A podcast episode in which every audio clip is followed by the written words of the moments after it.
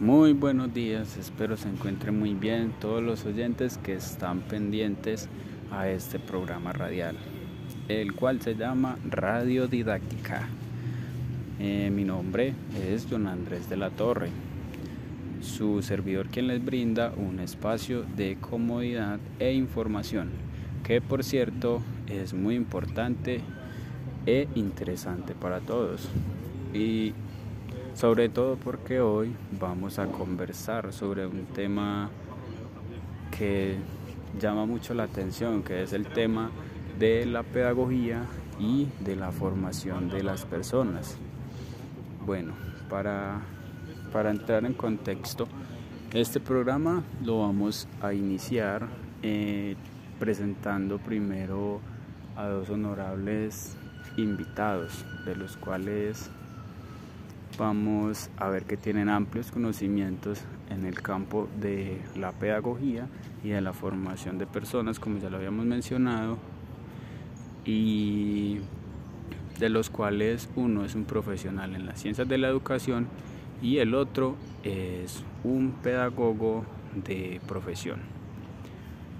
Eh, para que esta jornada sea muy, muy óptima para todos, vamos a plantearles una serie de preguntas de los cuales escucharemos y analizaremos cada punto de vista de, estos dos invitados. Y ustedes los oyentes nos van a hacer el favor y el honor de decidir, de votar eh, cuál de los dos creen que tiene la razón y quién no. Así que para este espacio, ustedes, nuestros oyentes, los vamos a invitar a que realicen algunas preguntas e inquietudes a, nuestros invitados acerca de este tema. No siendo más, comenzaremos conociendo primero a estos dos personajes, a estos dos invitados especiales. Eh, pues los vamos a presentar de manera rápida, de manera breve. Entonces, por este lado tenemos a Camila Victoria Angulo, quien es nuestra experta en ciencias de la educación. Y por el otro lado tenemos a Joshua Fidel Gómez, quien es nuestro pedagogo de profesión. Ambos nos dirán a qué se dedican específicamente y nos contarán un poco sobre su profesión, sobre el cargo que ejercen. Entonces, para comenzar, eh, conoceremos primero nuestra invitada Camila. Adelante Camila. Un saludo a todos, gracias de la Torre por esta invitación. Como lo mencionaste, soy profesional en ciencias de la educación, que es específicamente ese conjunto de disciplinas que tienen en común el estudio de situaciones y hechos educativos, que van desde lo micro a lo macro. Aquí hablamos entonces de la filosofía de la educación, la psicología de la educación, la antropología, pedagogía, didáctica, administración educativa, sociología también y además pues de algunos otros aspectos que tienen que ver con la educación. Ahora conoceremos a nuestro invitado Joshua. Adelante compañero. Buenos días compañeros y oyentes. Me siento muy agradecido por poder estar acá con ustedes en este día tan especial soy el licenciado en Educación Física Joshua Fidel Gómez, egresado de la Universidad de Antioquia y profesor de la institución educativa INEM, en el cual llevo ya siete años ejerciendo esta hermosa labor. En este día estaré dispuesto a dar mi opinión y a hablar abiertamente de mis conocimientos y experiencias sobre la forma en la que vivimos la pedagogía en este país. Quiero recordarles que además de ser profesor de colegio, también doy clases en la Universidad de Antioquia y en el Politécnico de Medellín. Muy interesantes sus experiencias en los campos de la educación. Tienen un recorrido y experiencia notablemente alto, es impresionante. Bueno, Eh, ahora iremos a un pequeño corte comercial, pero antes de esto les recordamos a todos nuestros oyentes realizar las preguntas que quieren que nuestros invitados del día de hoy van a responder, las cuales vamos a realizar después del corte. Tenemos el gusto de informarles que el Ministerio de Salud, con base en las recomendaciones del Comité Asesor Epidemiológico, ha tomado la decisión de eliminar a partir de la fecha los aforos para todos los ámbitos de educación, incluyendo educación inicial, educación primaria, educación secundaria y educación superior. También educación para el trabajo y el desarrollo humano. Esta decisión se toma con base en el avance del Plan Nacional de Vacunación, la cobertura alta de vacunación de los maestros y el avance también en la vacunación de los niños jóvenes eh, dentro del propio Plan Nacional de Vacunación. De manera que la invitación es que a partir del inicio del año entrante, todos los colegios y escuelas del país, universidades y centros de formación tomen nota de, esa, de esta decisión para avanzar hacia la presencialidad completa y total en todos los ámbitos educativos del país. Muchas gracias, ministro. Esta es una decisión muy importante para el sector educativo que estábamos esperando, pero que además, como usted lo dijo, se ha trabajado la vacunación, los protocolos, toda la preparación, así que tenemos que estar listos para el calendario 2022.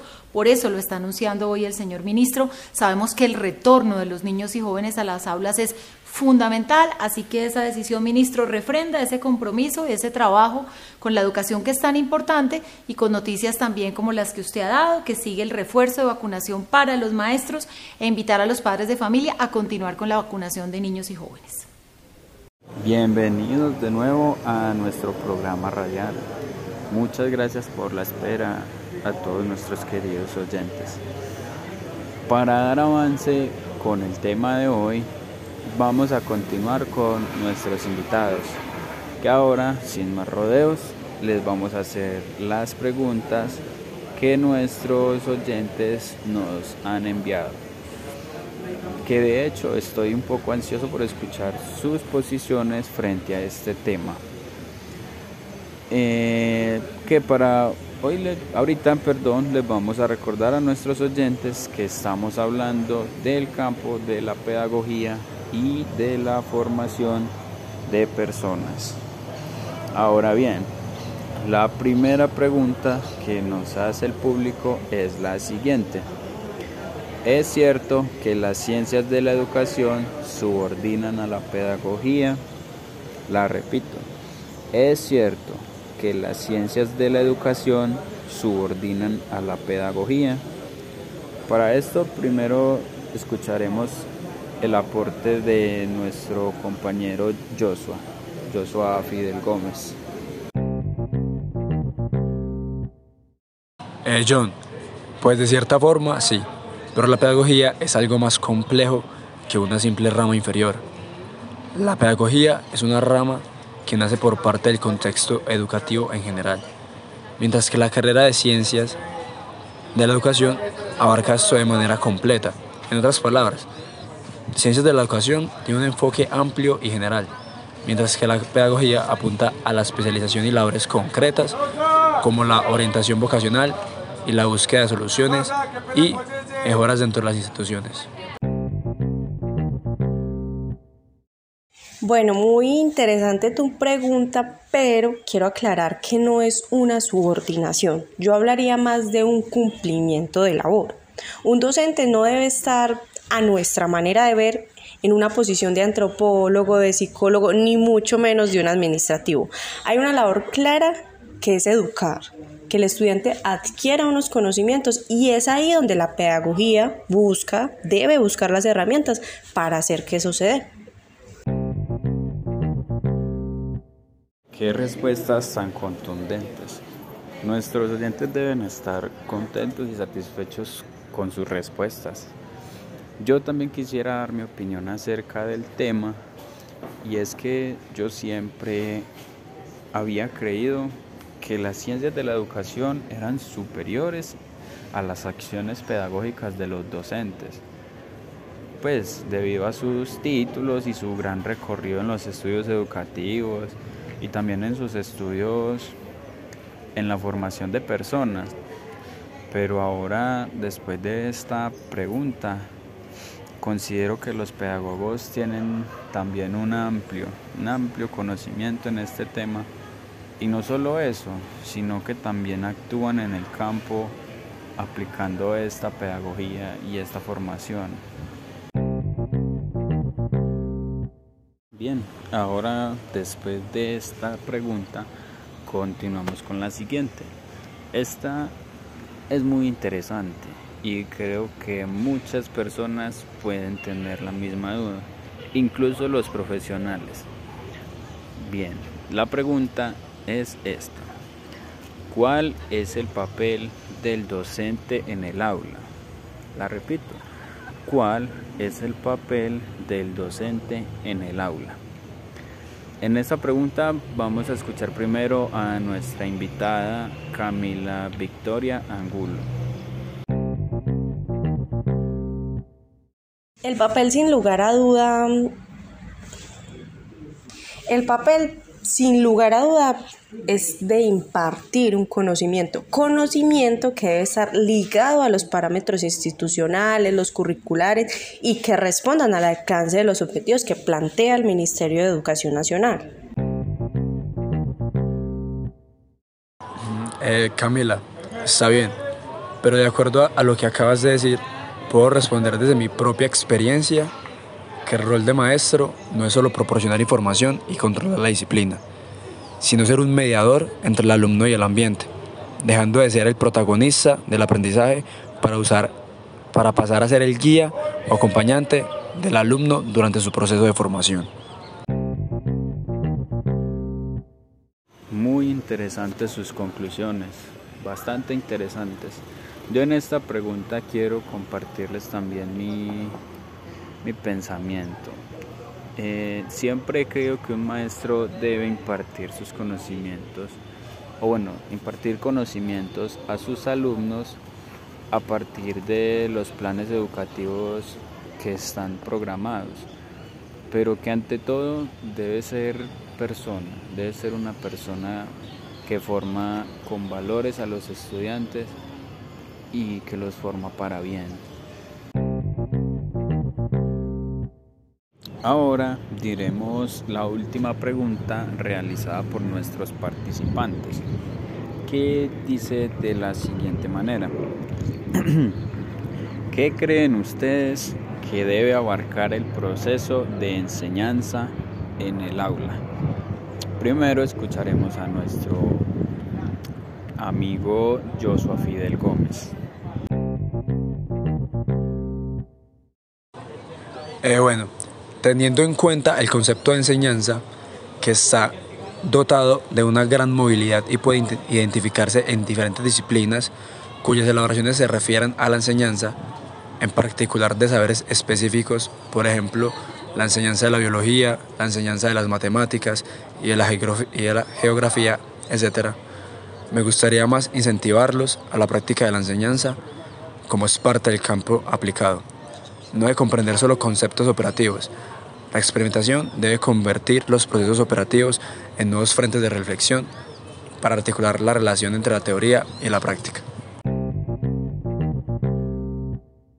Aquí yo aclararía que la enseñanza es un proceso que es responsabilidad del docente, el cual se debe dar de manera organizada, iniciando claramente por la clase, que es el escenario para la adquisición de conocimientos y de la apropiación.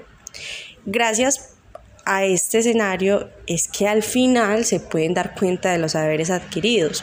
Por otra parte está el currículo, que es como esa ruta que contiene esos contenidos.